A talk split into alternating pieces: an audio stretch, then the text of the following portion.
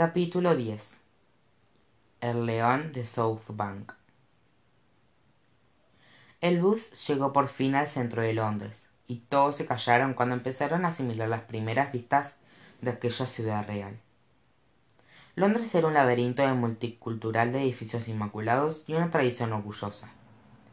Resultaba difícil diferenciar los monumentos y otras construcciones que no eran monumentos porque todo estaba tan bien cuidado los edificios parecían ser nuevos y tener cien años de antigüedad a la vez.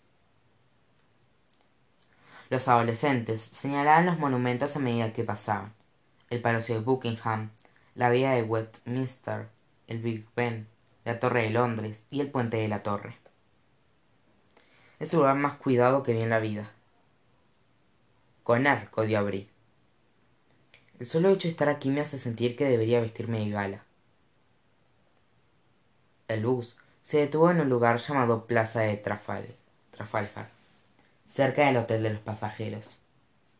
La plaza estaba llena de turistas que tomaban fotos a las estatuas y las fuentes impresionantes frente a la galería nacional que ocupaba el fondo de la plaza como si fuera un gran telón. Los adolescentes bajaron del bus a las corridas y se mezclaron entre los turistas y con Brie bajaron con ellos cuando estuvieron en la calle lo primero que hizo Connor fue encontrar un cajero automático. Perdóname bob dijo mirando la tarjeta de crédito que su padrastro le había dado con tanta amabilidad. La metió en el cajero y sacó la mayor cantidad de dinero que pudo en la mayor cantidad de transacciones que la máquina le, permitió. Eso es mucho dinero en cualquier país comentó Brie lo cubrió para que nadie pudiera verlo guardarse los billetes en los bolsillos del abrigo y los pantalones y poner el resto en la maleta.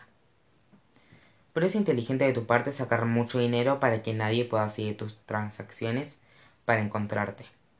Hacen eso para encontrar a los sospechosos de los libros que leo. Ah no había pensado en eso respondió encogiéndose de hombros. No hice más que extraer todo lo que pude porque era la primera vez que usaba un cajero automático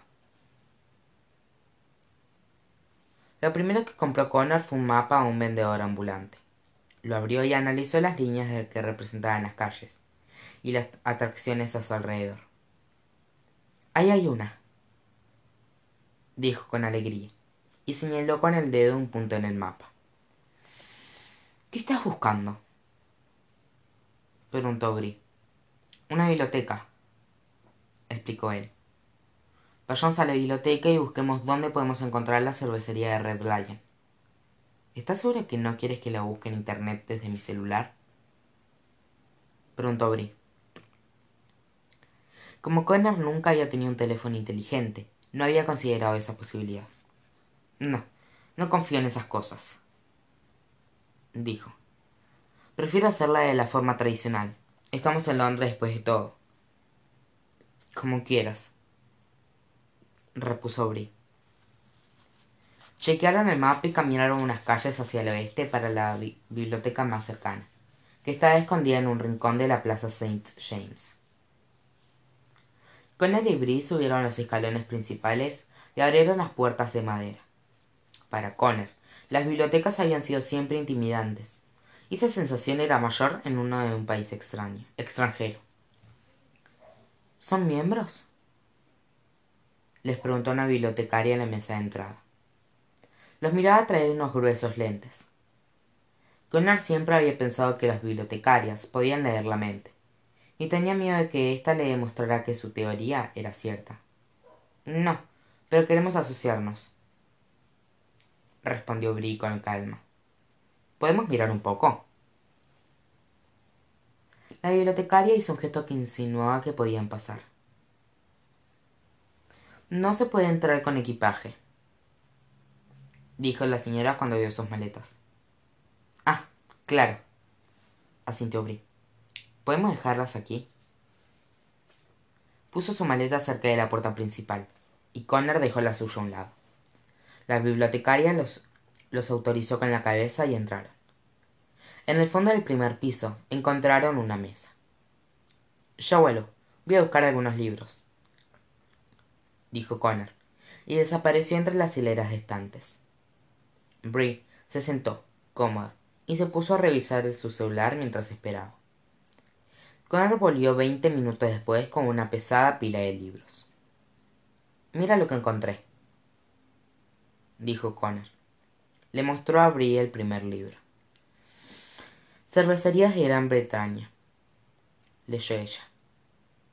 Eso es genial, Connor. Pero busqué la cervecería Red Lion en mi teléfono y, al parecer, la demolieron en 1949. No puedes confiar en nada de lo que te diga Internet, dijo Connor. Pasó las páginas, desesperado, hasta que encontró una hoja sobre la cervecería Red Lion. Ay, no. Según esto, la demolieron en 1949. Qué inesperado comentó Brie con un tono sarcástico. No quiero ser pesimista, pero no creo que el león que buscamos siga por aquí. Connor soltó un suspiro de derrota, pero no estaba listo para rendirse por completo. Sacó otro libro de la pila, titulado Las estatuas de Londres, y comenzó a hojearlo. Después de unos minutos, Connor empezó a ponerse inquieto de la emoción por lo que leía. Mira esto, dijo y le mostró a la sección que acababa de leer. El león de South Bank. 13 toneladas, 4 metros de ancho. Aunque suena ridículo decir que una estatua ha vivido, de todas las estatuas de Londres, la que se conoce como el león de South Bank, ha vivido muchas vidas diferentes. W. F. Waddington la hizo en 1837, en piedra de, de coade artificial. El león vivió su primera vida como símbolo. Cuidaba la cervecería Red Lion frente al río Támesis en Lambeth, Londres. Una obra intrigante de misterio gira en torno al león, ya que fue una de las pocas esculturas del área que no sufrió daños importantes durante los bombardeos de la Segunda Guerra Mundial. Y, cuando se demolió la cervecería Red Lion en 1949, el león salió completamente ileso de la, demolición. El rey Jorge VI tuvo simpatía por el león y lo hizo trasladar a la estación de Waterloo. El león pasó su segunda vida expuesto en la estación durante varios años, hasta que lo trasladaron al lugar donde ahora descansa, en el puente de Westminster, ubicado en el área South Bank del centro de Londres. También se encontraron restos de una estatua de un león secundario en la demolición de la cervecería Red Lion. Se reconstruyó y se la pintó de dorado, y ahora puede verse en el, estado de Chickenham. Connor y Brie desbordaban entusiasmo. Tiene que ser eso. Ese es el león que debemos encontrar, dijo Brie. Connor miró todos los puentes que cruzaban el Támesis en el mapa. Encontré el de Westminster, exclamó. Está justo al lado del Big Ben. Podemos ir caminando desde aquí. Genial, dijo Brie. Vayamos a ver al león. El dúo dio por terminado el trabajo en la biblioteca justo antes de, de abusar del permiso que les habían dado. Tomaron el equipaje y salieron apresurados por la plaza St. James, siguiendo el mapa hasta el puente de Westminster. Pasaron muchas estatuas y esculturas de leones en el camino, una más majestuosa y feroz que la otra.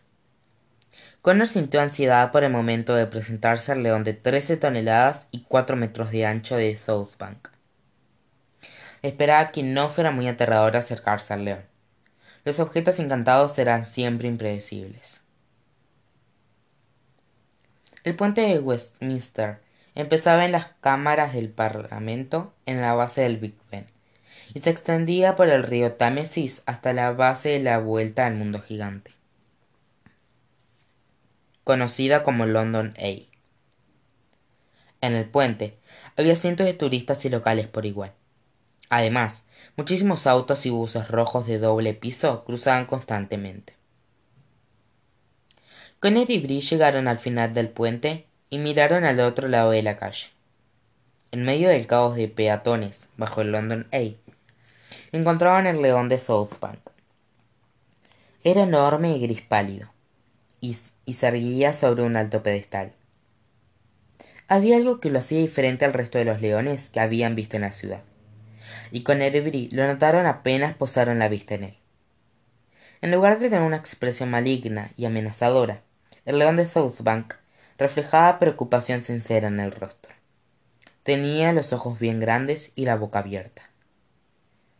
Tiene que ser él, dijo Connor. ¿Por qué estás tan seguro? preguntó Brie. Porque yo también pongo esa cara cuando mamá Gansa me cuenta un secreto, respondió el chico. Brie miró a la muchedumbre de turistas. ¿Se supone que debemos acercarnos y hablarle delante de todas estas personas? Le preguntó a Connor. No, tendremos que volver cuando se hayan ido, dijo. Tal vez debamos esperar hasta después de la medianoche. Dejaron el puente y comieron algo en un pub local. Brie estaba obstinada con que tuviera una experiencia inglesa genuina y obligó a Conner a pedir el tradicional fish and chips, al igual que ella. Cuando terminaron de cenar, se acomodaron en la, en la plaza St. James y esperaron un rato después del anochecer antes de volver al puente. Hicieron tiempo al otro lado de la calle del León de South Bank hasta que ya casi no quedaban autos ni personas. Cruzaron la calle y se detuvieron justo bajo el león. Dile algo, dijo Brie, dándole un codazo a Connor. ¿Qué se supone que tengo que decir? preguntó. No lo sé. ¿No estás acostumbrado a estas cosas? ¿A estatuas encantadas en medio de una ciudad repleta de personas? No, no soy un experto dijo. Confío en ti. Brie le sonrió. Su sonrisa hizo que las mejillas rosadas se le pusieran más rosadas. Supuso que no tenía nada que perder, así que respiró hondo y se dirigió al león como cualquier otra persona. Hola, exclamó. No quiero molestarlo, pero mi amiga y yo nos preguntábamos si podíamos hablar con usted. El león no dijo ni una palabra ni se movió un centímetro. Connor parecía un loco hablando con una estatua. Seguramente está agotado. Continuó. Ha estado de pie durante cuánto? Eh, ¿Un siglo y medio? Halagar al león no servía. Saber que estaba quedando como un idiota por hablarle una estatua, estatua tampoco ayudaba. Así que, ¿le gusta Londres? preguntó Connor. Nosotros llegamos hoy y... ¡Wow! ¡Qué lugar tan fantástico! Brie comenzaba a ponerse nerviosa, así que se acercó para hablarle al león directamente. Escucha, gatito, dijo entre dientes. Tenemos preguntas que hacerte. Sabemos que puedes hablar, sabemos que eres amigo de mamá Gansa, y no nos vamos a ir hasta que no nos dé la respuesta que necesitamos. ¿Qué haces? susurró Connor. ¿Piensa que hablarnos si lo tratas así? Estamos jugando. Tú eres el policía bueno y yo el policía malo. Le respondían susurros. Confía en mí. Siempre funcionan mis novelas policiales. Connor se pasó los dedos por el cabello, convencida de que esa estrategia no tendría futuro pero cuando volvió a mirar al león podría haber jurado que su expresión había cambiado se veía más preocupado Brie ¿notas algo diferente en el león? susurró Brie miró más de cerca y se iluminaron los ojos sí de algo más sobre mamá gansa ordenó Connor creo que le tiene miedo ella sintió con la cabeza y le habló al león otra vez.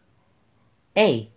Mamá Gansa nos dijo que hablarías con nosotros, pero si prefieres hablar con ella, puede venir en cinco minutos. Agregó. No quedaron dudas. Se estaba moviendo. Vieron cómo el rostro del león de Southbank se alteraba más y más cada vez que mencionaba a Mamá Gansa.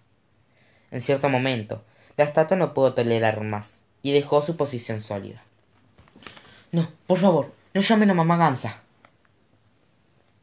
Rogó el león, cuando cobró vida frente a los ojos de Conner y. La chica se sorprendió y se puso detrás de Conner de un salto. Era la primera vez que veía algo mágico. Él estaba acostumbrado a ver magia de la mejor, pero nunca se aburría. Miraba al león con una sonrisa de asombro. Así que sí puede hablar. Dijo. Sí, puedo hablar. Admitió el león. Voy a responder a las preguntas que tengan, sean las que sean, pero no hagan venir a esa mujer aquí. A Conner le parecía muy divertido que al león no le gustara Mamá. ¿Por qué le tiene tanto miedo a Mamá Gansa? No le tengo miedo a ella. Lo que no puedo soportar son sus historias. El león sacudió la cabeza. A lo largo de los años me ha contado unos secretos descabellados que nunca quise saber. Y nunca deja afuera ningún detalle. Si supieran la mitad de las cosas que sé, también tendrían otra opinión de ella. Es más de lo que un león puede tolerar. ¿Por eso pareces tan preocupado todo el tiempo? Preguntó Connor. En parte, respondió el león, y de pronto su rostro se volvió triste. Lo dijo gemoteando, como si estuviera a punto de largarse a llorar. Les tengo miedo a las alturas y estas personas no dejan de ponerme sobre cosas altas. Y me separaron de mi hermano cuando demolieron la cervecería Red Lion. No sé dónde está. El león de piedra lloriqueaba con las plantas en la cara, con las patas en la cara. Ah, habla de la segunda estatua del león, dijo Brie. Había recuperado la confianza y dio un paso para dejar de estar detrás de Connor. Todavía sigue por ahí. Lo pintaron de dorado y lo expusieron en un estudio de deportes. El león de Southbank estaba contento de escuchar eso, y parecía un poco menos preocupado que antes. ¡Qué alivio! dijo. A él siempre le gustaron los deportes. ¿Puede hablar y moverse como usted? preguntó Connor. No, es una estatua normal, pero estamos hechos de la misma piedra artificial, dijo el león. Soy el único león que mamá Gansa hechizó. ¿Por qué lo hechizó usted? preguntó Connor. Tenía muchas preguntas importantes que hacer, pero no podía resistirse a escuchar las historias. A mediados del 1800, Mamá Gansa solía visitar a sus amigos de la cervecería Red Lion todos los domingos por la noche. Les contó León. Por esa época acababa de enseñar a volar ese ganso horrible que tiene. Volaba pésimo y cada tanto los dos chocaban contra mí en el techo. Una noche que estaban muy poco cuidadosos, me golpearon tan fuerte que caí al techo y me quedé hecho pedazos en el suelo. Mamá Gansa me reconstruyó mágicamente y me lanzó un hechizo de invencibilidad, para que no volviera a dejar todo hecho un lío la próxima vez que me, que me tiraran. Ah, por eso quedaste en tan buen estado durante la guerra y la demolición, dijo Bri. Pero eso no explica por qué puede hablar, remarcó Connor. Bueno, Después de unos años, los amigos que tenía mamá Gansa en la cervecería empezaron a morir, explicó el león. Ella quería un amigo que permaneciera con ella y le diera una excusa para volver a la cervecería. Y por desgracia me eligió a mí. Aunque no entiendo por qué me dio la capacidad de hablar cuando todo lo que yo hacía era escuchar. Hablando de escuchar, dijo Connor. ¿Recuerdas si ella mencionó algo sobre los hermanos Grimm y sobre sabotear un portal? El león estrujó la frente y trató de recordar. Me suena, dijo. ¿Tiene que ver con la vez que siguió a los soldados franceses a una trampa? Sí, eso. Asintió Connor con un salto de alegría. Los ojos del león se pusieron enormes y asintió con la cabeza de piedra. Ay, ¿Cómo podría olvidar esa historia? dijo. Ojalá pudiera.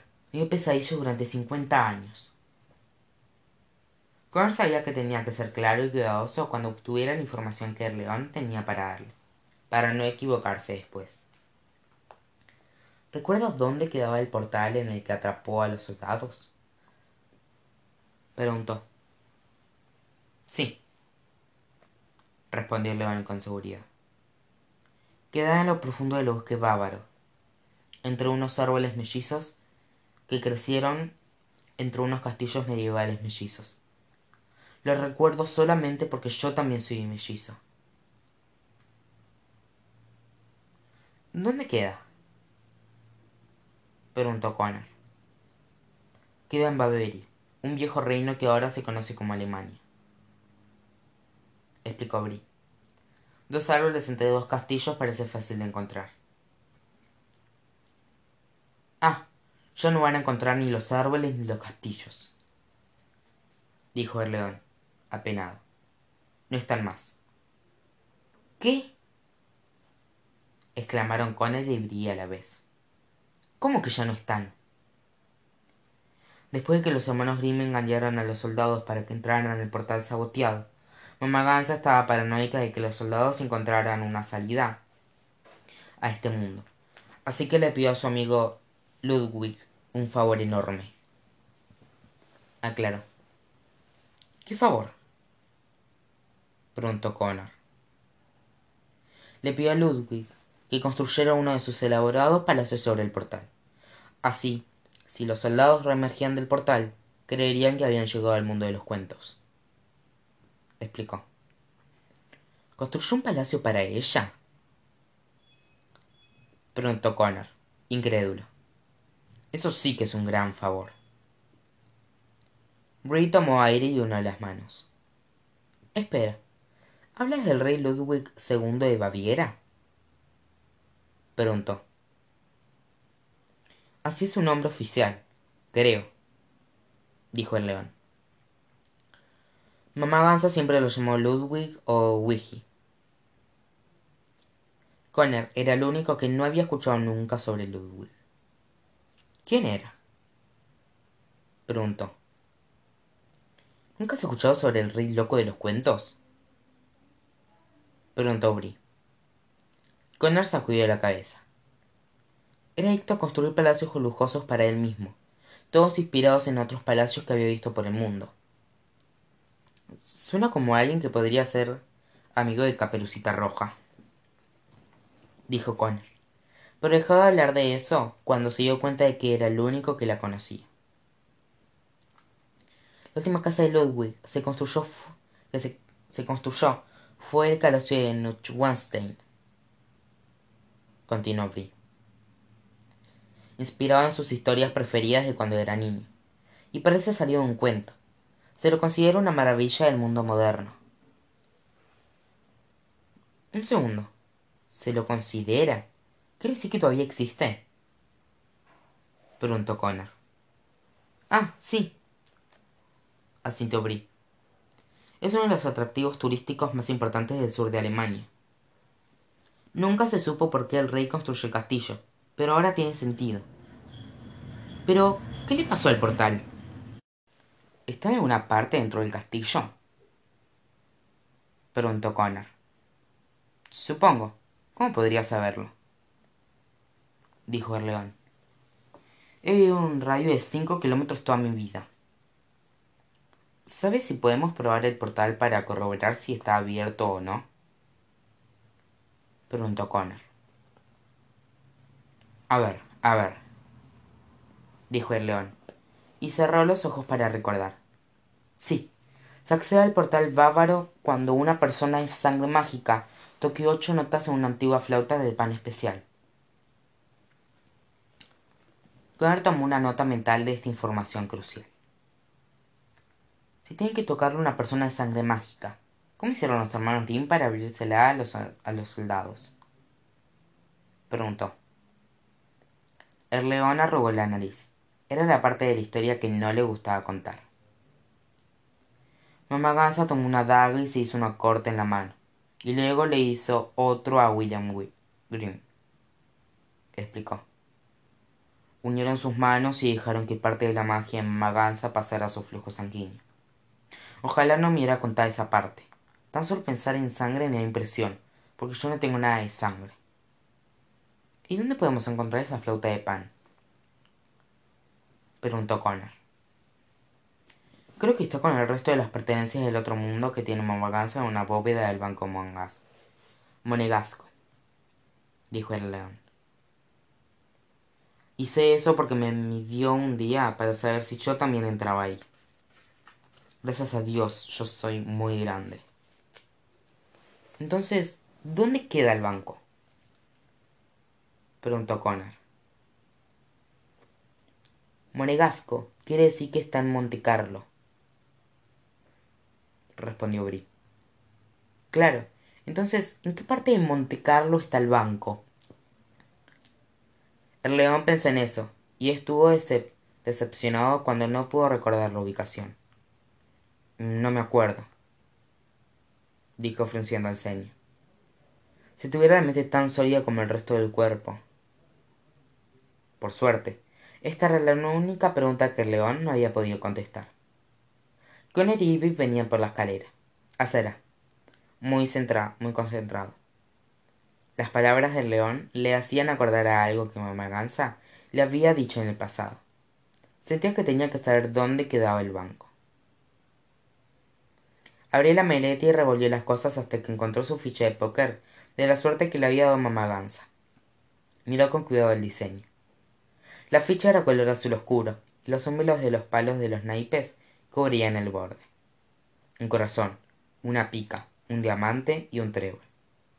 Pero en el centro de la ficha, en lugar de un número que indicara el valor, había una imagen de una llavecita dorada. Creo que sé dónde podemos encontrar la bóveda dijo Connor con entusiasmo a Bri. ¿Qué hora es? Bri miró la pantalla de su teléfono. Casi las cuatro de la mañana. Ay, el tiempo vuela cuando hablas como una estatua encantada. Connor miró al león, agradecido. Muchas gracias por, por su ayuda, pero tendrá que disculparnos ahora, dijo. Debemos llegar a la estación de tres lo antes posible. El león parecía triste de que se fueran, y su rostro volvía a lucir preocupado, como de costumbre. Buena suerte, dijo el león. Y la próxima vez que vean a mamá Gansa, por favor, díganle que entiendo que es una mujer ocupada y que no hace falta que vuelva a visitarme. Nunca. Con él empezó a caminar por el puente de Westminster, lo más deprisa que pudo. Brie saludó al león de Southbank y alcanzó a Connor. Así que ¿dónde vamos ahora? Le preguntó con los ojos brillantes. Vamos al castillo, vamos al casino Lumiere de, de Sestoils, respondió Connor. ¿Dónde queda eso? En alguna parte de Monte Carlo. Supongo.